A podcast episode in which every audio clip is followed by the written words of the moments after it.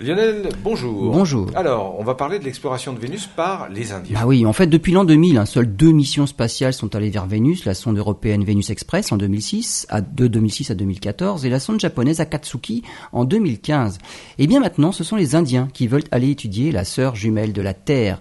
Une mission qui ferait une cartographie du sol et même du sous-sol de la planète, ce qui permettrait de repérer les points chauds et peut-être lever le voile sur l'activité récente ou même bien actuelle des volcans vénusiens. La sonde étudierait aussi les nuages de Vénus, son atmosphère, son ionosphère, l'activité électrique et les mystérieuses lueurs qu'on aperçoit parfois dans les nuages. Si cette mission est retenue, elle pourrait décoller en 2023. C'est une mission scientifique importante, hein, comparable à celle que sont capables de faire les Américains puisque c'est une sonde de près de 100 kg qui doit décoller. L'Inde montre ainsi sa capacité technologique et surtout sa volonté dans l'exploration robotique du système solaire.